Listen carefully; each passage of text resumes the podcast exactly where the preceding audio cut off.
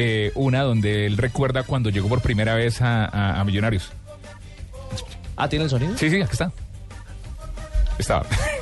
Tuve que salir a buscar club y bueno, gracias a Dios apareció Millonarios. No sé cómo ni por qué, pero una mañana me llama un, representante argentino diciéndome si me gustaría venir a Millonarios. Y bueno, así que bueno, primero algunas dudas, después eh, viajé con mi papá que me acompañó para, para esos primeros días. Fue muy lindo. eh, los primeros días de adaptación me hicieron muy fácil ellos porque me acompañaban, me llevaban para un lado, para el otro, hasta que llegó mi familia, después ahí ya me acomodé bien. Pero fue muy lindo todo porque del primer partido fue en el Campín eh, contra Junior de Barranquilla.